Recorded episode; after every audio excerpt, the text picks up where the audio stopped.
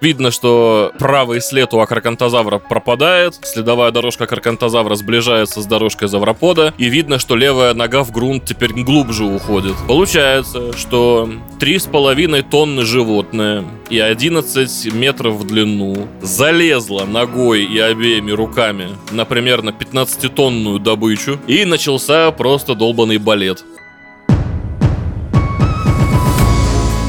Привет, меня зовут Дарья Костючкова, и это подкаст лайфхакера «Пульверизатор науки». Здесь мы вместе с учеными разрушаем мифы, связанные с наукой, и подтверждаем факты, в которые сложно поверить. А в балет динозавров поверить и правда нелегко, как и в то, что они не умели плавать, выжили после падения астероида, и их потомки до сих пор живут рядом с людьми. Об этом и многом другом расскажет Дмитрий Соболев – в сети более известный как «Упоротый палеонтолог». Дмитрий периодически участвует в форуме «Ученые против мифов», читает лекции и вообще занимается популяризацией палеонтологии и эволюционной биологии. Динозавры – это доисторические ящеры. Факт или миф? Слово «динозавр» происходит от слияния двух древнегреческих – «динос» огромный и ужасный, и заурус – ящерица. В сумме огромный и ужасный ящер. Выходит, что динозавр – это ящер? Относятся они к группе животных, которая называется завропсиды, то есть рептилии. Самая большая группа рептилий какая сейчас? Вот в этой группе рептилий 22 тысячи подвидов или видов. Эта группа называется птицы птицы — это самая большая группа рептилий. Нет-нет, ни мы, ни вы не сошли с ума. Есть такая система классификации, как кладистика. Она сортирует группы организмов на основе эволюционной теории, то есть по наследованию общих характеристик, которые, как считается, происходят от общего предка. Так вот, современные кладистические системы классификации включают птиц, состав группы рептилия из-за их тесной эволюционной связи с крокодилами. Сами по себе птицы вместе с дромеозаврами, это знаменитые рапторы, и троодонами, динозавры, диносапиенсы, как их часто называют, они образуют группу паравесов то есть около птичьих динозавров. Так что а называть э, именно ящером некоторых динозавров будет довольно сложно. Будем честны. Например, в названии очень многих динозавров присутствует корень орнис, то есть птица. Как, например, э, тот же анхиорнис.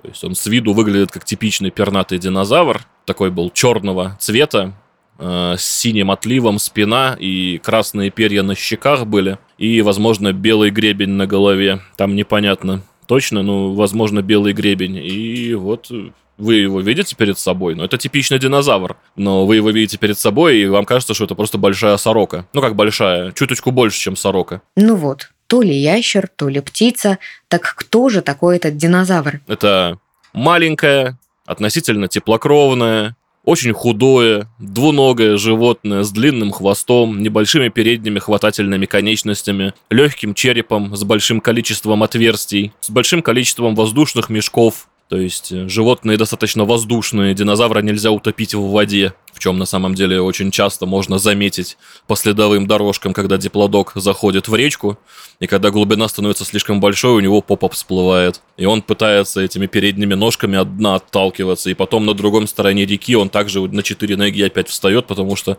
попа наконец-то касается дна, и он так идет. Ну, в случае с тиранозавром также, потому что не будь воздушных мешков, у динозавра, как бы, тиранозавр весил бы не 8 тонн взрослый, а тонн 12-15.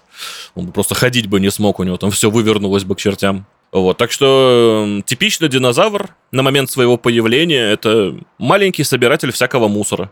Длиной около метра полутора-двух. Легкий, неприхотливый, который живет в засушливом климате и просто пытается не сдохнуть. Э, и еще имеет достаточно высокий метаболизм. Скорее всего, у него есть перьевые покровы, которые появились еще до динозавров. Он просто сидит и ждет триасово юрского вымирания, когда можно захватить планету.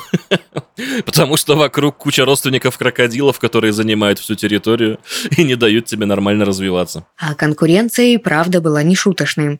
Особенно если учесть, что... Те динозавры, которых мы называем не птичьими динозаврами, то есть э, все эти динозавры, которые не являются птицами, там, в принципе, судя по строению мозга, что называется, сиди, я сам открою, увы и ах, каких-то суперразумных динозавров не существовало. Динозаврам просто это не было нужно, потому что экосистемы тогда были несколько проще устроены, климатические условия были куда более стабильными, и поэтому большие мозги, они просто не требовались, потому что большой мозг — это в первую очередь затраты энергии. Даже птицы-то, будем честны, именно что умнеть начали только где-то в эоцене, то есть это уже кайнозойская эра, от вымирания динозавров тогда прошло уже около 20 миллионов лет, уже киты начали появляться. Кстати, о птичках. Если открыть энциклопедию про динозавров, можно найти там птерозавров. Птера с древнегреческого – это крыло. Заурус, как мы помним, ящер. Логика подсказывает, что птерозавры – это летающие динозавры.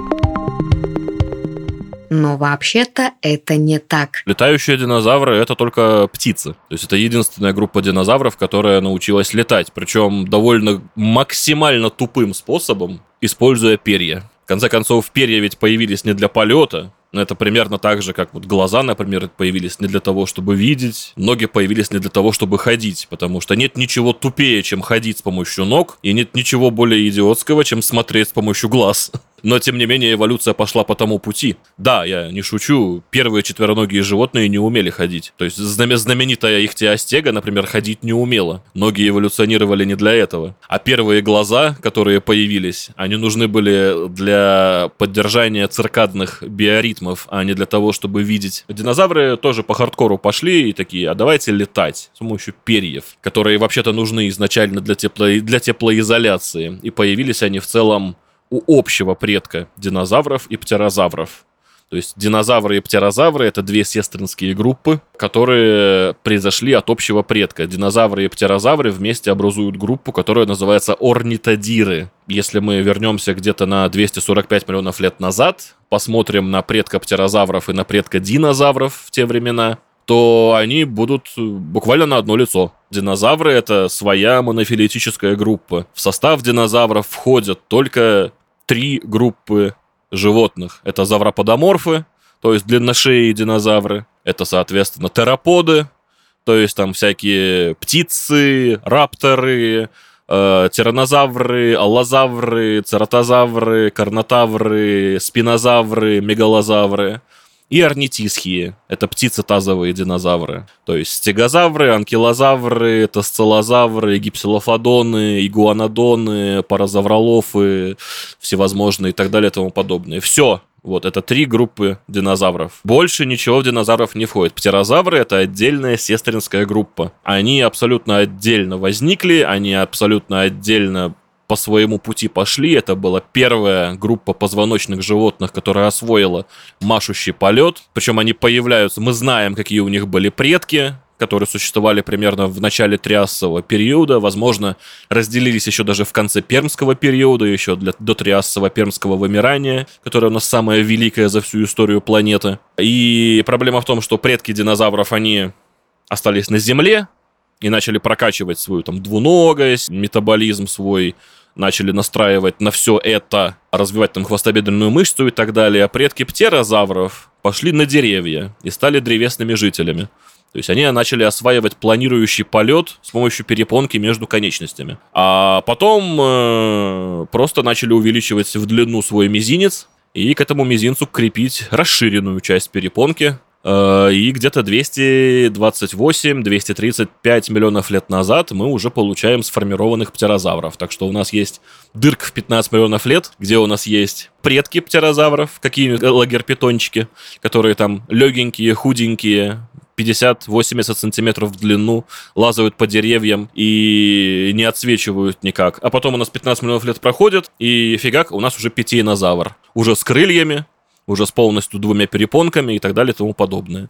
Вот с этим проблема есть. Но, тем не менее, это никоим образом не динозавры, это сестринская группа. Примерно такая же сестринская, как, например, к нам будут, э, например, сестринской группой, ну, скажем, утконосы то есть э, однопроходные млекопитающие. Вот так, птерозавры именно что соседствовали с динозаврами и на планете, и на эволюционном древе, так же, как и морские животные вроде ихтиозавров, плезиозавров и мозазавров. Да, из-за того, что в составе слова есть «завр», очень хочется причислить их к динозаврам, но, как мы помним...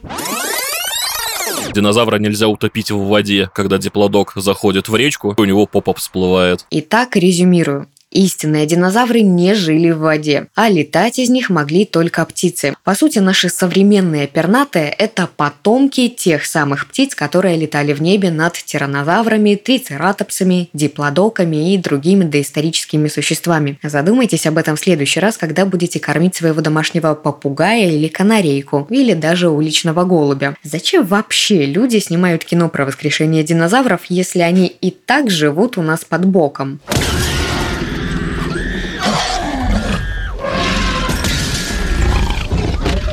Кстати, о фильмах. Главным злодеем режиссеры часто выставляют ужасного и чудовищного хищника юрского периода тиранозавра.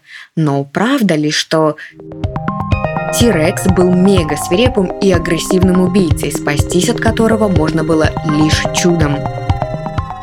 Очень сложно сказать, насколько он был опаснее всех-всех-всех. Просто по той причине, что в момент существования тиранозавра, ну и его, соответственно, родственников, потому что он же не один. Есть Тарбозавр из России и Монголии, есть э, Жучин-тиран из юго-восточного Китая. Они, что называется, на морду лица все похожи. Тиранозавр просто это, скажем так, североамериканская разновидность, которая через Берингов пролив до Северной Америки дошла и там сформировалась в гигантского хищника. Просто чуваку повезло, что конкурентов особо нет никаких. В середине мелового периода было синомонотуронское вымирание, 95 миллионов лет назад. Вымирают все кархардонтозавриды, крупные более-менее, которые правили, по сути говоря, макрохищными нишами по всей планете. Вымирают очень многие неовиноториды, вымирают все спинозавры. Ну, хотя спинозавры, как бы, спинозавры, они околоводные динозавры, поэтому, как бы, на макрохищную нишу они никогда не претендовали. Но вымирают и все остальные мегалозавроидные динозавры. То есть, по сути, из крупных хищников, крупных в кавычках, на планете-то остаются реально только тиранозавроидные динозавры. Все, больше никого нету. То есть, и они оказываются просто в ситуации, когда, чуваки, пусто. Это как вот э, 15-летний подросток, которого там двухэтажный дом родители оставили,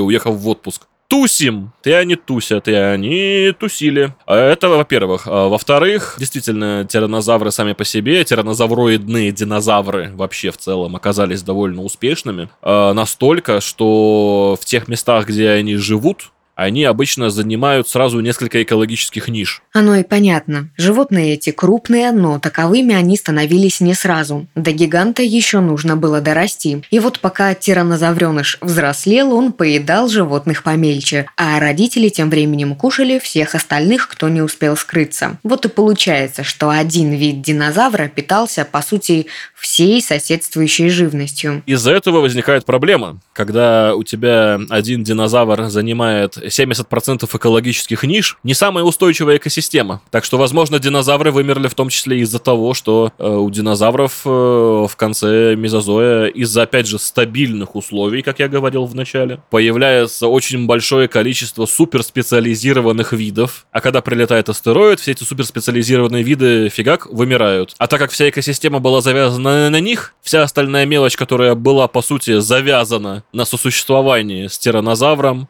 с адмантозавром, с анкилозавром тоже вымирает. И все динозавры просто лесом ложатся. Так что спасибо тебе, тиранозавр. Ты, конечно, крутой, но никогда по земле плавает огромная термоядерная волна. Но даже вся эта крутость не гарантирует непобедимости тиранозавра. Его тоже мог съесть... Другой тиранозавр. Пока молодой, и кицалькуатль может заклевать и крокодил морф какой-нибудь ему, соответственно, попу откусит. Да и рядом с водой опасно, потому что может какой-нибудь аллигатор вылезти, тебя за морду утащить. Более того, даже взрослого тиранозавра аллигатор мог бы утащить, потому что был дейнозух, который был размером с тиранозавра. Поэтому у водопоя тоже клювом лучше не щелкать. Ну и не нужно делать из них какую-то агрессивную штуку, которая там, как в парке русского периода, увидел машину, побежал. Нет, скорее всего, если бы тиранозавр вас увидел, ему бы было бы просто космически на вас пофиг. Ну, потому что вы от него пешком уйти сможете, это во-первых, а во-вторых, э, как бы... Ну ладно, подкрасться к вам он, конечно, сможет,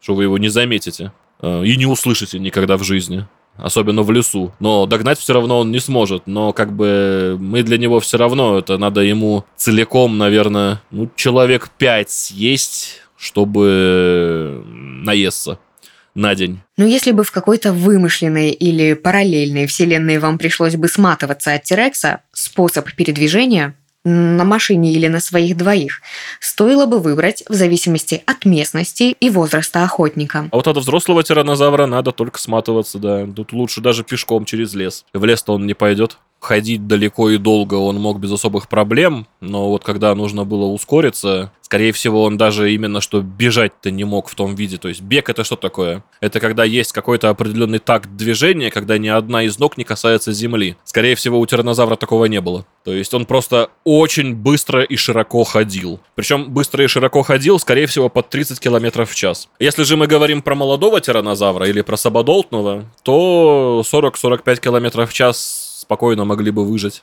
Поэтому Усейн Болт тоже не убежит. Причем, в отличие от взрослого тиранозавра, эту скорость они могли бы держать достаточно долго. Короче, если в случае нападения молодого Тирекса вы видите машину, прыгайте в нее и жмите педаль газа в пол. С другой стороны, когда за тобой бежит молодой тиранозавр, проще просто развернуться и сбить его этой же машиной. Тут просто, что называется, машина весит 2,5 тонны, и тиранозавр, там, который 300 кило. Закон сохранения импульса какой? Вот так он и сработает. Хвала небу, что все эти выкладки сугубо теоретические, и в реальности нам не приходится уносить ноги от каких-то там многотонных хищных ящеров. Эти монстры вымерли примерно 66 миллионов лет назад. И виной тому огромный, порядка 10-15 километров в поперечнике, астероид. И тут важно сказать, что мнение будто Астероид мгновенно уничтожил все живое на Земле. Ошибочное. Не все живое и не мгновенно. Космическая каменная глыба и правда устроила конец света. Взрывная волна несколько раз обогнула земной шар. Взрыв был невероятно мощный. Он дотла выжег леса, вызвал гигантские цунами и на годы поднял в атмосферу миллионы тонн сажи и пыли. Разве можно выжить в таких условиях? На самом деле, некоторым животным это удалось. Гибель популяции динозавров не случилась в считанные секунды. Если с геологической точки зрения, то динозавры вымерли раз так в 50 быстрее, чем мгновенно, с геологической точки зрения. Потому что, например, даже пермтриасское вымирание, а, самая активная ее фаза шла 43 тысячи лет. Это самое массовое вымирание за всю историю. То есть подготовка к этому вымиранию шла 700 тысяч лет, активная фаза 43 тысячи лет судя по всем датировкам. Динозавры же уложились, скорее всего, в несколько тысяч лет. Возьмем того же самого бедного тиранозавра. Давайте его и похороним. Как он, собственно, похоронился? Сам по себе тиранозавр – животное активное, если мы говорим про взрослое животное, теплокровное. Как-никак э, на свое время это достаточно сложное поведение. Ему нужно постоянная какая-то кормовая база, ему нужно постоянно каждый день есть. Ну, может, не каждый день, но хотя бы через день, через два, через три. То есть, как современным крупным млекопитающим хищным. Понятное дело, что ему там не 5 килограмм мяса нужно, а гораздо больше, но все равно нужно. Это раз. Второй момент. Момент вымирания. Те тиранозавры, которые пережили пожары и так далее, возможно, даже оказались в ситуации, когда у них, в общем-то, много падали. Потенциально много падали. И, соответственно, некоторое время, там, возможно, первые месяцы для таких животных, как тиранозавр, которые не отказываются от падали, ну, вообще, это характерно для всех хищных динозавров, крупных имеется в виду, то есть это животные, которые очень часто ориентировались на то, чтобы поедать падаль. Это не только у тиранозавра так, потому что тиранозавра беднягу хотят сместить, что он там какой-то там падальщик, нет, ничего подобного. Он такой же падальщик, как и другие динозавры, потому что даже трицератопс бы не отказался мясца пожрать. Это маргиноцефалии, маргиноцефалии прекрасно, если что, могут и закусить мясом и чужим гнездом, как бы это нормально. Даже современные лошади едят мясо прекрасно. Да и не будем забывать, что копытные это вообще изначально хищные животные. И самые крупные хищные млекопитающие это копытные. До сих пор, кстати говоря. Самое большое хищное млекопитающее парнокопытное. И это млекопитающее называется кашалот. Он является парнокопытным. Так что в случае э, хищничества тиранозавра поначалу вроде как и неплохо. А потом, соответственно, наступают проблемы с кормовой базой. Из-за этого у нас будет вымирание, постепенное сокращение количества особей. Чем проблема? Тиранозавр сам по себе это животное, которое жило на довольно ограниченной области, примерно от Калифорнии до Канады. То есть это Ларамидия, это небольшой такой поясок суши, где, скорее всего, было около 10-20 тысяч особей. То есть, скажем, ну, половина вымрет э, просто от последствий ударных всяких там, от э, цунами и так далее. Половина померла. Осталось 10 тысяч. Прямо как э, в считалочке про 10 негритят. Соответственно, 10 тысяч у нас э, там некоторое время попируют на трупешниках, Потом, соответственно, будет постепенно скатываться количество, потому что пищевых ресурсов стало меньше, ведь помирали это не только хищники, но и травоядные животные. К тому же травоядные животные лишились кормовой базы, кушать им просто нечего. Травоядных меньше, хищников становится еще меньше. И постепенно, в какой-то момент, Вроде бы все стабилизируется, но проблема в том, что тиранозавров к этому моменту остается настолько мало, что начинается процесс генетического вырождения. То есть мало того, что особи друг друга с трудом могут найти для всех этих половых отношений, так еще к тому же и их осталось там на всю планету тысяча-полторы, и, соответственно, что у нас возникает? Инцест или инцухт, или имбридинг. Кто как хочет, так и называйте. И как мамонты во времена постройки египетских пирамид на острове Шпицберген, они что? Они постепенно мельчают, накапливают мутации и постепенно радостно откисают. И все. А за ними радостно откисают и все остальные. И в том числе все остальные крупные динозавры из-за этого тоже страдают. В чем проблема? Так проблема в том, что тиранозавр, когда он такой взял, как лунтик родился, так вот, чтобы ему, соответственно, какой-то самке потенциально понравиться, ему нужно прожить лет 12-15. Он только в 12-15 лет становится взрослым и как-то половым образом активным. На фоне астероида как бы тоже можно попытаться. Правда, вот таких следов не обнаружено, что молодежь размножалась. Тем не менее, до полузрелого возраста 15 лет сидеть. Это все, это вот если у тебя ситуация, когда у тебя каждый год новый климат, по две, по три зимы в сезон, то жара, то холод, то солнце, то все опять на месяц заволокло тучами, но это не самое удачное время для того, чтобы 15 лет тянуть с размножением. Такая ситуация, что вот мы так тиранозавра и похоронили. Генетическое вырождение, долгое время роста, очень э, специализированные требования к пище, а также тиранозавра просто неким было заменить. Поэтому, когда он вымер, экосистема навернулась окончательно. Но больше всего досталось, кстати, не динозаврам, а млекопитающим. Ну и водным обитателям тоже не свезло. Они и так очень чувствительны к изменениям среды обитания. Ну а вскипающий океан – это не то же самое, что расслабляющее джакузи. И в итоге выжить удалось лишь небольшому проценту существ. Вот, например, птицы, они по большей части тоже как бы там взяли попередохли, многие, но вот именно веерохвостые птицы в виде древненебных, а, то есть палеогнатит и новонебных современных птиц, они это очень неплохо пережили, потому что у них есть суперспособность. Во-первых, у них очень простой череп, у них нет зубов. То есть, э, если ты хочешь изменить свою экологическую направленность, единственное, что тебе нужно изменить, это нужно изменить форму рамфотеки, то есть кератинового клюва твоего. Кератиновый клюв меняется на протяжении нескольких десятков поколений, в то время как изменить строение зубов и черепа, на это требуется миллионы лет. То есть, несколько десятков поколений, то есть где-то э, там 100, 150, 200 лет, или 2,5 миллиона лет, когда у нас происходят экологические сдвиги по всей планете, логично, что надо двигаться как бы побыстрее. Но поколение у птиц каждый год, потому что ты взял, выкормил, из яйца вылупилось, ты его э, соответственно, напихал ему гусениц в рот. Если не гусениц, то семечек. Если не семечек, то еще чего-то. Потому что у тебя универсальный клюв ты можешь собирать всю любую жрачку абсолютно, и при этом сам прокормишься, и детей прокормишь. Ты маленький, неприхотливый, у тебя развитые крылья, они позволяют тебе покрывать очень большие расстояния. И именно это, соответственно, позволяло древним веерохвостым птицам просто прекраснейше пережить это вымирание. Видимо, у птицы и правда есть какие-то суперспособности, раз они не просто пережили весь ад и ужас, который царил на планете 66 миллионов лет назад, но и дожили до наших дней. И это несмотря на то, что за этот гигантский отрезок времени происходило немало других катаклизмов, тоже глобальных и ужасных. Короче, птицы молодцы, мы очень за них рады.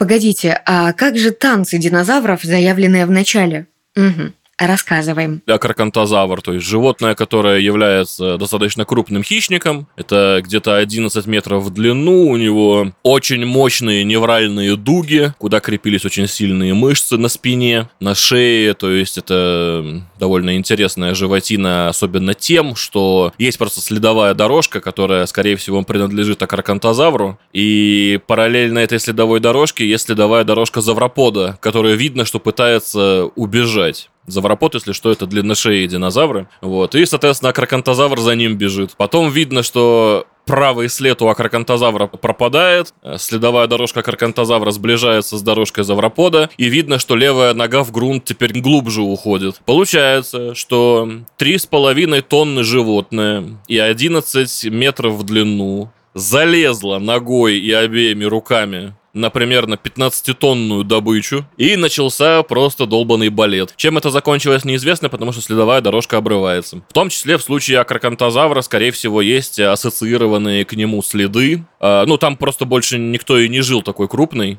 э, в, в те времена, к которым относятся эти следы, где видно, что это животное танцевало. Там видно две следовых дорожки, где они стоят, расшаркиваются, два животных напротив друг друга, потому что очевидно, что когда два больших динозавра хищных, они драться между собой не будут.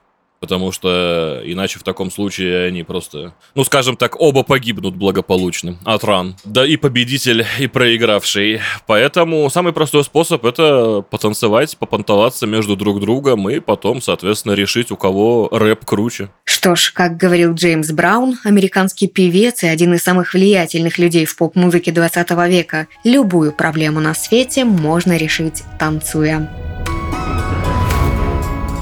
Не верьте мифам, ищите правду. Вместе с подкастом лайфхакера «Пульверизатор науки». Мы есть на всех удобных подкаст-платформах. Яндекс Музыки, Apple и Google подкастах, Кастбоксе, Саундстриме, ВК Музыке, Звуки и других. Подписывайтесь, ставьте лайки и звездочки, комментируйте выпуски и рассказывайте о нас друзьям. Текстовую версию эпизода можно прочитать на нашем сайте, ссылка будет в описании. Мифы и факты в этом эпизоде для вас разбирали Дарья Костючкова и Дмитрий Соболев, редактор Редакторы Кирилл Краснов и Татьяна Чудак. Звукорежиссер Дмитрий Мусин. Этот выпуск мы сделали при участии YouTube проекта Science Video Lab. На канале вы найдете видеолекции о науке и о заблуждениях с ней связанных. У меня пока все, а новая порция мифов и фактов уже на подходе. До скорых встреч в новых выпусках.